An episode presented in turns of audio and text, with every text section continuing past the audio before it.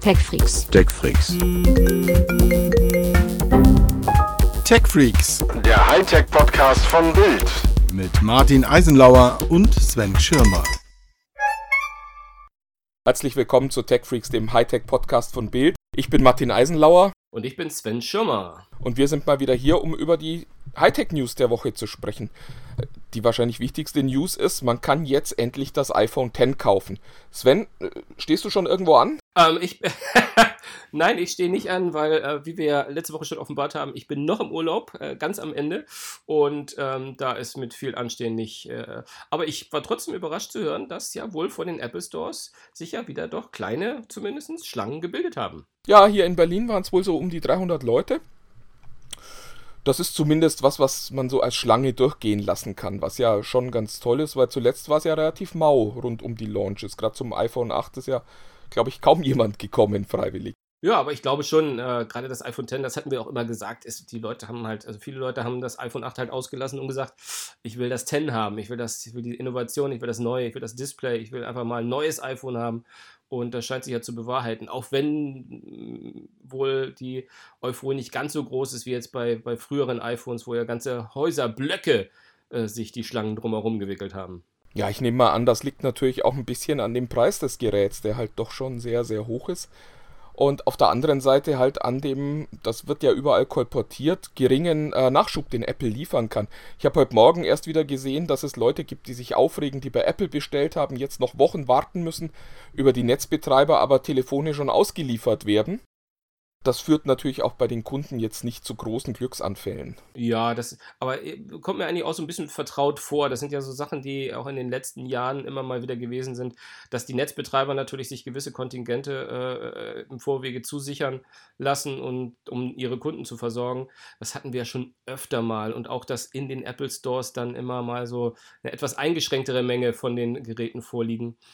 Ähm, ich glaube aber trotzdem, dass wenn die Leute da äh, das Ding haben wollen, die werden das schon vor Weihnachten irgendwie kriegen. Vor Weihnachten. Ja, ich bin, ich bin gespannt. Ich habe äh, letzte Woche zum Verkaufsstart ja mit den Netzbetreibern telefoniert und die sagten erst so, ah, überhaupt kein Problem, wir haben genug, das wird alles ganz toll laufen. Bis Mitte November hat jeder sein Telefon. Und Freitagnachmittag hat mich dann der Erste angerufen und sagte, wir sind blank. Und da war tatsächlich die erste Charge offenbar schon komplett durchverkauft. Inzwischen hoffen die Netzbetreiber, dass alle, die bestellt haben, noch vor Weihnachten ihr Smartphone bekommen. Also offenbar haben da selbst die Profis nicht so richtig kalkuliert. Ja, ist aber auch durchaus ein Signal dafür, dass die Leute trotz des Preises das Ding haben wollen. Ne? Und ähm, das, was ich so äh, auch von dem Kollegen Stein gehört habe, der das ja schon jetzt eine Weile ausprobiert hat, ähm, da fand ich schon, dass es ja das erste Mal ist, dass man wirklich mal ein neues Gerät in der Hand hält, als, als äh, iPhone, äh, naja, Aficionado, sage ich mal, um das Wort Fan zu ver vermeiden. Ähm, und das, ich glaube, da warten viele drauf. Und da sagen sich dann auch die Leute, okay, da will ich dann aber auch mal 200, 300 Euro äh, mehr zahlen. Ist halt so. Ist halt eh teuer. Ist ja nicht, dass die anderen Geräte alle ein Schnappo waren. Der, ja, der iPhone-Käufer ist ja Schmerzen gewohnt, das muss man ja schon sagen. Aber das Interessanteste an den ganzen Reviews und auch was Sven so erzählt ist, dass äh, gerade wenn man äh, darum geht, wie die Bedienung des äh, iPhones passierte, der, der, der Satz, der mir am meisten hängen geblieben ist, wo sie früher die Home-Taste gedrückt haben. also quasi jeder zweite Absatz fängt an, wo sie früher die Home-Taste gedrückt haben. Da bin ich echt mal erstaunt, weil ich ja nun wirklich äh, ein großer Fan der Home-Taste gewesen bin und fand die Funktionalität schon sehr, sehr praktisch und man hat sich dran gewöhnt. Ähm, dieses mit dem Streichen und Wischen, ob das, ob das so in mein Leben übergehen kann, da bin ich sehr, sehr gespannt. Und freue mich aber auch ein bisschen drauf, mal auf, äh, auf, auf einen neuen Weg zu gehen. Aber das kann schon schmerzhaft sein. Ja, ich bin vor allen Dingen deswegen gespannt, weil Apple ja da auch konsequent ist und eben nicht einen Teil des Displays abgeschnitten hat. Die Android-Smartphones haben ja teilweise heute schon keine Home-Buttons mehr, aber dieser virtuelle Home-Knopf wird eben immer eingeblendet oder ist zumindest immer irgendwie verfügbar. Und bei Apple erscheint der ja offenbar nur, wenn man reinstreicht. Ich bin sehr gespannt, ob sich das durchsetzt und ob das eben auch mit diesem einfach zu bedienen vereinbar ist, weil bisher war es ja so toll, man konnte immer auf den Home-Knopf drücken und alle Fehler, die man bisher gemacht hat, waren gelöscht und man war wieder da, wo man sich auskannte. Jetzt, ja, genau, man muss ja, ich glaube, man streicht nach oben und bleibt in der Mitte des Bildschirms eine Sekunde hängen. Ich weiß nicht, oder eine Millisekunde. Also man muss es mal gemacht haben. Also bevor wir wieder anfangen, lange über etwas zu reden, was wir selbst noch nie ausprobieren konnten. Aber ich bin, also um das Feedback zu geben, ich bin jetzt mittlerweile ziemlich sehr ähm, positiv und freue mich drauf, das Ding mal in den Händen zu halten. Ja, apropos in den Händen halten. Ähm, unser nächstes Thema, dafür werfe ich dich, Sven, jetzt mal kurz aus der Leitung. Okay. Und ruf gleich mal bei Bertram an. Weil wir müssen auch über ein anderes X sprechen, das auch in dem Fall kein 10 ist, sondern ein X, nämlich die Xbox One X. Ein echtes X. Hallo Bertram. Schön, dass du Zeit hast für ein kurzes Telefonat. Wir wollen über die neue Xbox sprechen, die ja nächste Woche in den Handel kommt. Ja. Du hast schon gespielt. Ich habe ein bisschen gespielt, habe auch schon bei einigen Gelegenheiten die wichtigen Spiele gesehen, Forza 7 und ich weiß nicht, Assassin's Creed und sowas, die schon optimiert wurden. Und es sieht schon schick aus, wenn man da den entsprechenden Fernseher dabei hat. Und ja, jetzt müssen wir mal gucken, ob Microsoft damit irgendwie jetzt nochmal Boden gut machen kann gegenüber Sony. Das heißt, ich brauche jetzt tatsächlich eine neue Xbox? Das würde ich so nicht sagen. Also es ist schon für Enthusiasten, die äh, immer das Beste haben wollen. Also ich, ich finde ja die ganze Entwicklung gar nicht so schlecht, dass die Generation nicht mehr sieben Jahre dauert, weil dann die Spiele doch immer gegen Ende dann ziemlich alt aussahen. Und also wer jetzt wirklich richtig schöne, schicke Spiele spielen will, der kann sich das kaufen und muss halt in Kauf nehmen, dass er zu, dazu auch einen neuen Fernseher braucht. Das heißt, es ist ein bisschen so wie bei der PlayStation auch, wo die Xbox One X eigentlich nur die technisch bessere Version der Xbox One S ist und am Ende aber die Spiele auf beiden Konsolen laufen, nur eben auf der One S nicht so toll aussehen? Ja, genau, kann man so sagen. Also ähm, ist halt nochmal deutlich stärker als die PlayStation 4 Pro, 6 Teraflops und ähm, gegenüber 4 der PlayStation 4 und ähm, ja, also ich weiß nicht, ich weiß nicht, äh, ob du, du was vielleicht da besser dazu sagen kannst. Äh, ich denke immer, das ist, kommt da viel mehr auf den HDR-Effekt an, also auf das High Dynamic Range. Ähm, das sieht man bisher am besten eigentlich bei einem PlayStation-Spiel, nämlich in Gran Turismo. Die machen das wirklich perfekt. Das sieht, sieht der Himmel und die Lichteffekte so gut aus. Das äh, habe ich jetzt bei Microsoft noch nicht so gesehen. Ja, HDR ist halt was, was man sehr, sehr schnell sieht. Diese höhere Auflösung, die ein Ultra-HD-Fernseher liefert, die verliert ja auch ein bisschen Bedeutung, wenn man dann wieder ein bisschen weiter weg geht. Das heißt, da profitiert man ja nur, wenn man sehr nah davor sitzt und wirklich die einzelnen Pixel schon fast sehen kann. Und HDR hat man natürlich immer was davon, auch wenn man ein Stück weiter weg sitzt. Klar, das ist, das ist optisch sehr, sehr schön, aber auch da braucht man dann eben den Fernseher, der diese Lumenzahlen überhaupt liefern kann, der diese Lichteffekte eben darstellen kann. Denn wenn der Fernseher nicht wirklich hell darstellen kann, dann hilft es natürlich auch nichts, wenn das Spiel sagt, mach jetzt mal ganz hell. Ja. Ja, ein bisschen enttäuschend ist eben das Spieleangebot, das Microsoft jetzt zum Launch bietet. Da ist eben nur Forza 7 und äh, einige Spiele sollen halt besser aussehen als auf der PlayStation 4 Pro, zum Beispiel ähm, Shadow of War, äh, Mittelerde und äh, gerade Assassin's Creed. Aber äh, richtig viel Eigenes haben sie halt nicht und da kommen sie dann irgendwie mit Spielen wie Disneyland Adventures und ähm, Zoo Tycoon daher und da fragt man sich schon, was haben die jetzt äh, zum Start einer High-End-Konsole zu, zu suchen. Ich fand das ja ganz perfide von Sony, die da so mitten in diesen, in diesen Xbox One, äh, äh ja, wobei ich will gar nicht Hype sagen, sondern mitten in diesen Versuch Microsofts so ein Xbox One X Hype auszulösen, dann mal eben den ersten Trailer von Last of Us 2 zeigen. Ja. Und plötzlich hat man so das Gefühl, ja, ich weiß nicht, ob ich wirklich so eine Xbox brauche, sondern man will eigentlich nur dieses Spiel haben.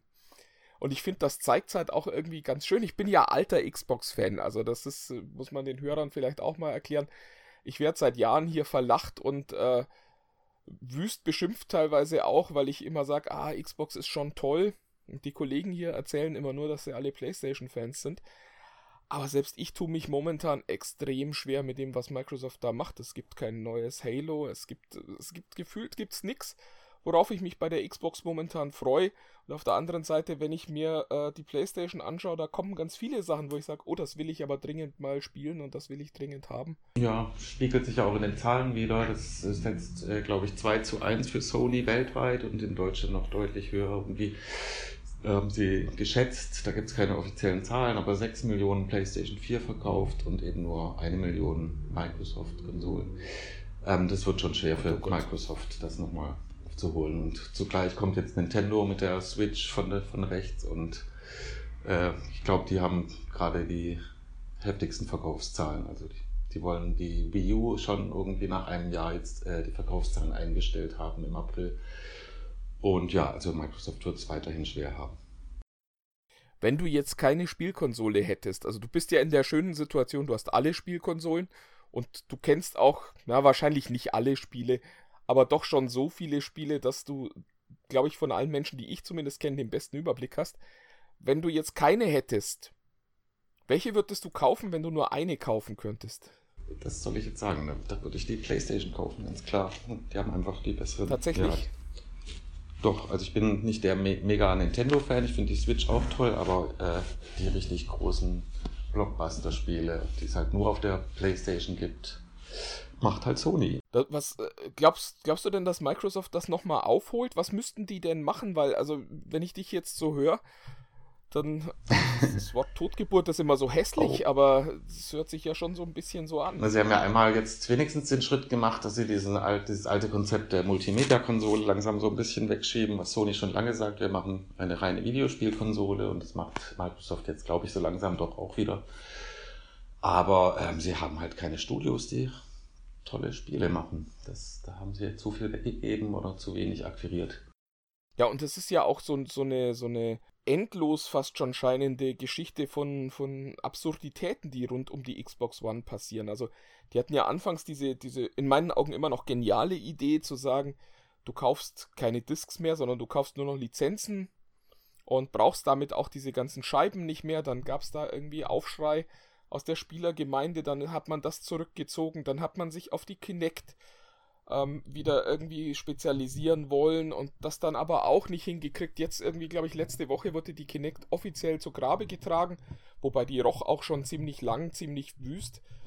Ähm, es fehlt einfach so ein bisschen an dem Konzept. Und jetzt kommt eben wieder eine Konsole, die super schnell ist, die aber diese Kraft nicht auf die Straße bringen wird. Ist zumindest mein Eindruck. Ja, und den ist ja ist auch nicht gesagt, ob die Entwickler aufspringen und wirklich dann die ganze Power dafür nutzen, wenn sie eigentlich auch für die Xbox One, für die normale und die PlayStation 4 erstmal programmieren. Und Microsoft, ja, stimmt, klar. das aktuelle Konzept ist ja irgendwie, dass sie sich jetzt äh, zumindest temporär oder auch ganz exklusiv Rechte jetzt für, wie für Minecraft oder für dieses PUBG-Spiel, das dieses Jahr gibt, sichern und damit irgendwie noch punkten wollen. Aber es ist halt immer nur zeitweise und dann kommt es dann auch auf die Playstation. Ja. Ja, und das sind ja klassisch Spiele, die hier in, gerade auch in Deutschland, wir sind ja ein PC-Spieleland, ähm, auch eigentlich auf dem PC schon lange nichts Neues, nichts Besonderes mehr sind. Und wo ich jetzt als, als passionierter Gamer nicht sage, ich muss mir jetzt eine Xbox kaufen, um Minecraft spielen zu können. Sicher nicht, nee.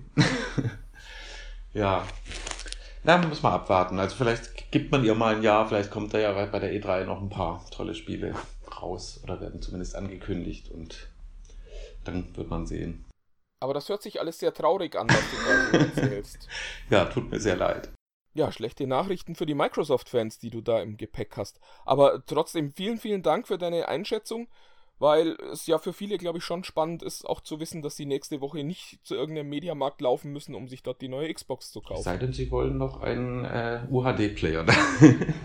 das ist ja auch ganz nett, dass, dass, man das dann dabei hat. Ach stimmt, das hatten wir ja gerade eben noch unterschlagen. Die äh, Xbox One X spielt Ultra HD Discs ab. Ja. Und zwar alle 37, die da momentan mit verfügbar sind. Also auch da ist das Angebot sehr, sehr schlecht. Das ist alles eine, eine Zukunftsinvestition. Die Scheiben sind teuer, genau. Das, das macht dann alles das, was in der nächsten Generation billiger ohnehin in allen Geräten drin sein wird. Wer weiß. Ja. Vielen, vielen Dank, Bertram, für deine Zeit und bis bald. Alles klar, ciao. Tschüss. Eine weitere News vor Weihnachten ist auch der neue Kindle Oasis von Amazon. Ein Reader für knapp 230 Euro. Hört sich erstmal total teuer an. Wenn man das Gerät dann in Händen hält, versteht man ein bisschen die Faszination, die den ein oder anderen dann wahrscheinlich auch dazu bringt, dieses Geld auszugeben. Das Gerät ist super, super leicht. Es besteht praktisch nur aus Display und einem kleinen Griff und sieht einfach toll aus und es unterstützt erstmals auch Bluetooth. Das heißt, man muss seinen Kopfhörer, wenn man Audiobooks hören möchte, nicht mehr einstecken, sondern kann ihn auch kabellos verbinden. Ah, sehr cool. Und ganz wichtig, sie schaffen diese Verbindung zwischen Hörbuch und Lesebuch. Wenn ich gerade beim Lesen bin und nicht mehr weiterlesen kann, dann kann ich nahtlos an dieser Stelle mir das Buch, wenn ich das Hörbuch besitze, weiter vorlesen lassen. Und umgekehrt kann ich dann auch wieder, wenn ich das Hörbuch beende, gleich da weiterlesen, wo das Hörbuch zuletzt gestanden ist. Ist schon ein cooles Feature. Ich glaube, mich wird es tatsächlich aber nicht dazu bringen, mir einen Reader zu kaufen, weil ich am Ende meine Bücher eigentlich lieber auf dem Tablet oder auch mal auf dem Smartphone lese und dann eben keinen Reader mit mir rumschleppen muss. Wie ist das denn bei dir, Sven? Also ich, ich, lebe, ich lebe in zwei Welten, um genau zu sein. Also äh, vor allem zwei Herzen schlagen in meiner Brust, um wahrscheinlich dieses Bild ein bisschen genauer zu sagen. Ähm, ich bin jemand, der sehr, sehr gerne noch ein Buch in der Hand hält, ähm, aber vorsichtig äh, passiert auch leider viel zu selten. Ähm, habe gerade in den letzten Monaten wieder ähm, meine, meine Liebe zu, zum, zum Kindle entdeckt, äh, in der Tat. Und das allerdings über, ich habe ein iPad Mini zu Hause und dies da mit der Kindle-App sozusagen meine Bücher.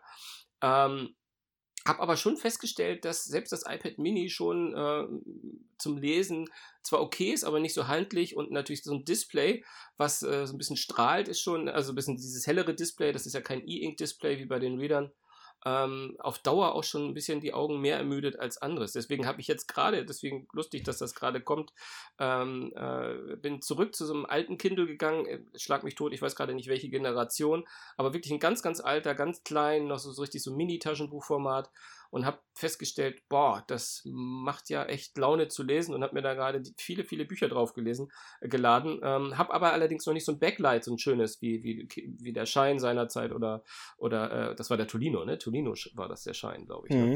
Ne? Ich weiß gar nicht, bei Kindle äh, hier von Amazon, der Kindle hieß, wie hieß der noch mit dem? Der ist Paperwhite, der pa leuchten kann. Paperwhite, genau, das fand ich ja auch ganz großartig. Und so ein Display ist ja, glaube ich, auch der neue, oder? Ja, es ist auch wieder ein beleuchtetes Display mit einer Vordergrundbeleuchtung. Es ist, das Display ist nochmal ein Tick größer geworden. Es ist alles ein bisschen schneller, ein bisschen schöner geworden. Aber unterm Strich ist es natürlich mit 230 Euro ist schon eine riesige Ansage. In meinen Augen ist der Paperwhite eigentlich die schlauste Variante, weil der kostet 120 Euro. Der sieht nicht ganz so doll aus, aber man kann eben auch seine Bücher lesen und man kann nachts nochmal lesen, ohne den Partner zu stören, weil diese Beleuchtung da ist. Das ist in meinen Augen die große Schwäche des Standard-Kindle, dass man im Dunkeln halt tatsächlich dann auch im Dunkeln sitzt und nicht mehr lesen kann. Das stimmt, das stimmt, genau. Und das war das, was ich bei dem anderen auch ganz toll fand. Aber was ich jetzt bei dem neuen Kindle, was ich auf den Bildern gesehen habe, du sagst ja, der hat so an der Seite so etwas, wo man so anfassen kann, wie so ein, fast wie so ein, so ein Griff äh, artig.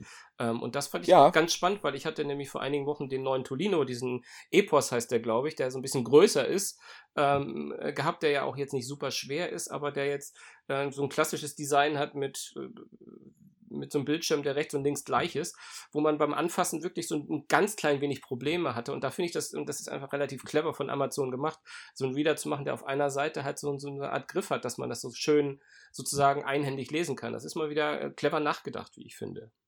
Das Gerät ist auch toll ausbalanciert. Also das, das wiegt äh, eigentlich gar nicht so wenig, aber es fühlt sich in der Hand sehr, sehr leicht an, weil das ganze Gewicht eben in der Hand liegt und nicht in diesem Displayteil, der da so weit rausragt. Das ist schon sehr schlau gemacht und ist ein wunderschönes äh, Gerät. Lustigerweise, unsere äh, E-Reader-Expertin Silke Hümmer in der Redaktion, die fand den Toleno Epos viel, viel zu schwer. Die sagte, mir werden da abends, wenn ich lese, tatsächlich irgendwie die Arme zu schwer, wenn ich, wenn ich den Epos benutzen möchte. Das kann ich mir sogar gut vorstellen. Also ähm, gut, jemand wie ich, der gestählt ist durch, oder, oder wie du ja offensichtlich auch, durch Lesen auf dem iPad, ähm, die, für die ist wahrscheinlich jede, jeder Reader ein Leichtgewicht. Aber auf Dauer äh, glaube ich schon, dass das äh, ganz angenehm ist, wenn das ein bisschen leichter ist. Hat der neue eigentlich jetzt auch äh, wieder so eine, so, so, ein, so ein SIM, eine SIM-Karte integriert, die, die sozusagen, wo du unabhängig von WLAN und allen dir Bücher nachkaufen und gleich installieren kannst? Ja, es gibt eine Variante mit äh, Mobilfunk, ja, dann super. aber eben nicht mehr um 230 Euro, sondern dann bist du gleich bei 320 Euro. Oh, wow. Hast dafür aber auch 32 Gigabyte Speicher für deine E-Books. Ähm, das ist tatsächlich, glaube ich, ein Gerät. Das kann man mal jemandem schenken, wenn man dem eine Riesenfreude machen muss, aber unterm Strich braucht das Ding kein Mensch. Na, ich werde es mir mal anschauen. Vielleicht vor Weihnachten, wer weiß. Vielleicht gönne ich mir das ja mal. Bist du denn ein Kindle-Reader? Du sagst ja, du hast den Tolino auch schon benutzt. Oder ist es der Tolino? Weil im Markt gibt es ja beide Geräte und beide haben ihre Existenzberechtigung. Denn der, der Kindle ist halt toll, wenn man Amazon nutzt. Der Tolino ist toll, wenn man Amazon nicht benutzen will. Und der Tolino hat natürlich den immensen Vorteil, dass er auch Online unterstützt. Also das System, das die öffentlichen Bibliotheken benutzen, um E-Books zu verleihen. Ja, nicht nur das, nicht nur das. Also ähm, ich würde jedem sagen, der ohnehin bei Amazon zu Hause ist und Amazon Inhalte nutzt, ähm, da ist, würde ich sagen, da ist, der kommt am Kindle nicht drum herum, würde ich jetzt mal so ähm, spontan sagen. Ähm, und ist auch die bessere Wahl. Allerdings, ich habe meiner Mutter ähm, vor einigen Jahren, ähm, die wollte unbedingt einen E-Reader haben und wollte ihren Kindle kaufen und sie war ganz verzweifelt damit, aber das ist doch immer dann nur online und, ähm, und sie war beim Tolino, für den wir uns dann äh, nachher entschieden haben, total glücklich, dass sie hier bei einer Thalia-Buchhandlung oder bei, äh, ich, ich, weiß jetzt gerade keine anderen Buchhandlungen, ich will keine Werbung machen, aber dass man mal in so einen Laden reingehen kann und äh, wenn man mal eine Frage hat, einen Menschen hat, mit dem man sprechen kann, das war für sie in ihrer Altersklasse auch jetzt gar nicht so schlecht, ehrlich gesagt. Und ähm, am Ende des Tages, jedes Mal, wenn ich sie frage, na, bist du noch zufrieden? Und ich habe das Gefühl, Mensch, der alte Tolino, der ist aber schon ganz schön, äh, hat schon ganz schön viel an Geschwindigkeit eingeboost, jedenfalls subjektiv. Ähm, dachte sie, nee, alles super und das klappt total toll und ich kann hier kaufen und wenn ich eine Frage habe, kann ich in den Laden gehen. Auch nicht schlecht. So, Martin, dann lass uns doch einfach mal über unsere Tops und Flops der Woche reden. Diese, äh, und äh, da ist nämlich gerade jetzt ganz, ganz aktuell etwas passiert. Ach, das war absolut, das hat alle Tops, die ich vorher hatte, verdrängt. Ich weiß nicht, äh, ob du oder ob die Hörer das mitbekommen haben. Heute Nacht war Donald Trump für elf Minuten kein Twitter-Nutzer mehr. Ein cleverer Mitarbeiter hat an seinem letzten Arbeitstag den Account von The Real Donald Trump mal abgeschaltet für elf Minuten. Und ähm, diese Ruhe habe ich selbst im Schlaf, habe ich die mitbekommen. Das ist auf jeden Fall ein, absolut mein Top der Woche gewesen. Das ist ja fast so schlimm wie WhatsApp Down, was äh, heute, also wir nehmen den Podcast Freitagmittag auf und äh, den ganzen Vormittag war WhatsApp auch weg. Schon wieder. Also ja, die Welt steht am Abgrund. Trump kann nicht twittern, die meisten Menschen nicht mehr WhatsAppen. Oh Mann. Kommunikation ist also praktisch nicht mehr möglich. Hast du schon die apokalyptischen Reiter gesehen? ich, ich weiß es nicht, ich muss mal zum Fenster rausgucken, aber ich sehe die hier aus dem Studio leider nicht. Nee, nee, da reitet noch nichts. Mal sehen. Was war denn das Schlimmste deiner Woche? Oder war das äh, das Schlimmste, dass du Trump nicht äh, lesen konntest für elf Minuten?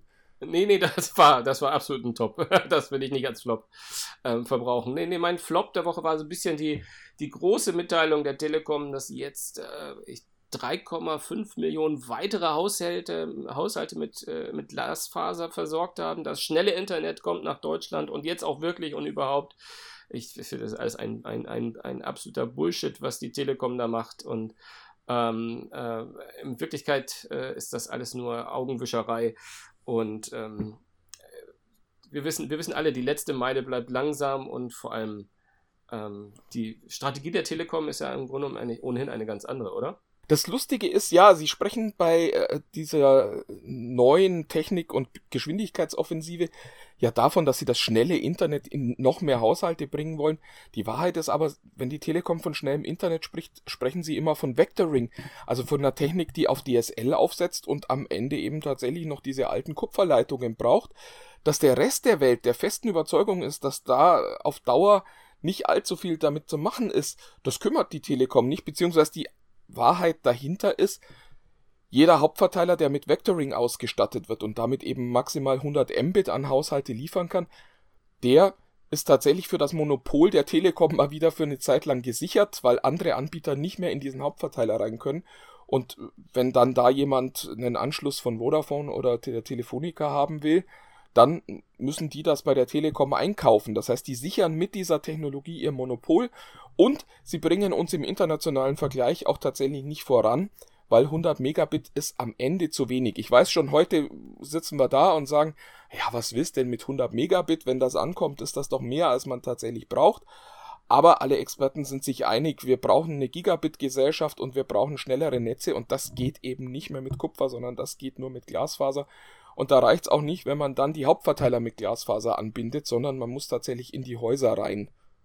Mensch, das ist ja toll, dass du zu meinem Flop einfach nochmal die Erklärung gibst. Das ist ja sensationell.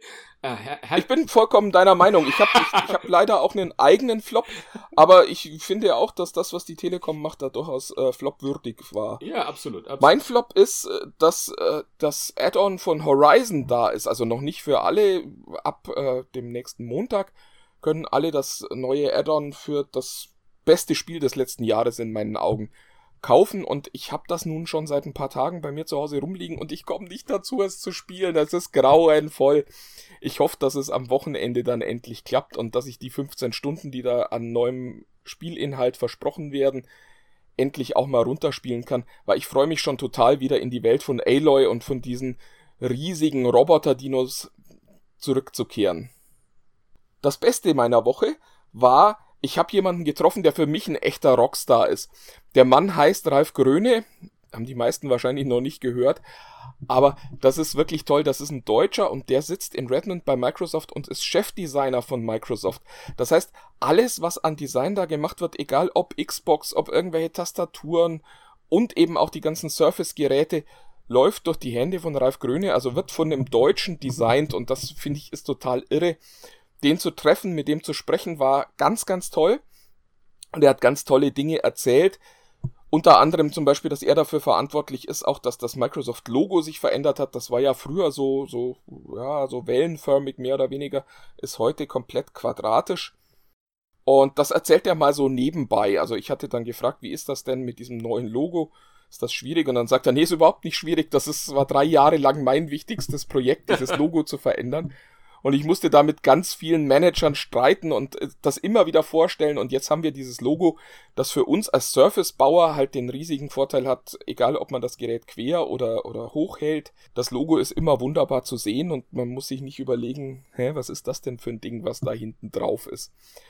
Das heißt, ich werde das Interview mal runter. Wollte ich gerade sagen, das heißt, wir können uns wahrscheinlich demnächst über ein paar mehr Details aus dem Interview freuen, oder? Ja, ich werde das Interview mal runterschreiben. Es war wirklich, es ist sehr, sehr spannend, weil er auch sagt, wir haben keine Designsprache, sondern wir haben eine Designkultur.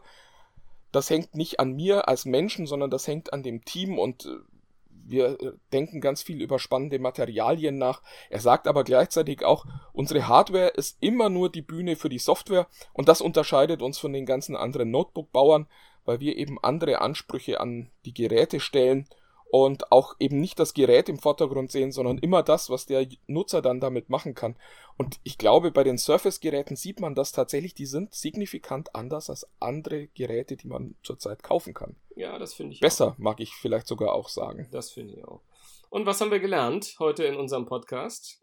Soll ich mal vorweg? Ich habe gelernt, dass du ein Fan der Home-Taste bist. das stimmt, das stimmt. Ähm, das, das passt auch zu meinem, was ich gelernt habe, nämlich da äh, offenbar ich nämlich noch ein Fantum, nämlich ich bin eigentlich ein Fan der PlayStation ähm, äh, Hardcore, um zu sein. Die Xbox äh, ist eher ein, verweist eher in meinem Zuhause. Aber bei allen Pro und Cons, die ich gehört habe, muss ich sagen, Xbox One X ist vielleicht etwas, was ich mir unabhängig von dem, was alles an Pro und Cons da draußen rum ist, mal gerne mal anschauen möchte. Ich glaube, da lohnt sich mal ein Blick. Ja, ich bin da ja anderer Meinung. Ich habe so das Gefühl, ja. das ist jetzt halt eine neue Xbox und äh, ich bin ja großer Xbox-Fan, aber am Ende hängt es an den Spielen und wenn ich sehe, dass da ein Sony das neue Last of Us ankündigt und äh, Dinge wie Uncharted hat und Horizon hat, dann frage ich mich gerade auch als Microsoft-Fan, als der ich mich ja auch gerade geoutet habe, was zur Hölle soll ich auf der neuen Xbox eigentlich spielen?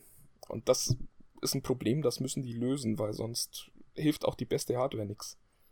In diesem Sinne ähm, bleibt uns eigentlich nur noch äh, unsere Hörer zu verabschieden. Ähm, ich möchte an dieser Stelle mal erwähnen, dass wir nicht nur über Soundcloud, falls ihr das über den Artikel hier äh, hört, sondern auch über Spotify und über iTunes zu hören sind. Also wenn ihr wollt, könnt ihr uns da abonnieren. Ähm, freuen uns natürlich auch über ein Review. Ähm, ein paar Sternchen schaden sicherlich auch nicht. Aber ansonsten ähm, freuen wir euch auch nächste Woche wieder äh, hier auf der Seite und im Artikel begrüßen zu dürfen. Ja, ich freue mich auch schon und äh, kann mich Sven nur anschließen. Das gute alte amerikanische Rate and Review, macht das bitte, weil wenn ihr bis hierher zugehört habt, dann gefällt's euch, dann ist es auch schon zu spät. In diesem Sinne, macht's gut. Bis nächste Woche. Bis nächste Woche. Tschüss.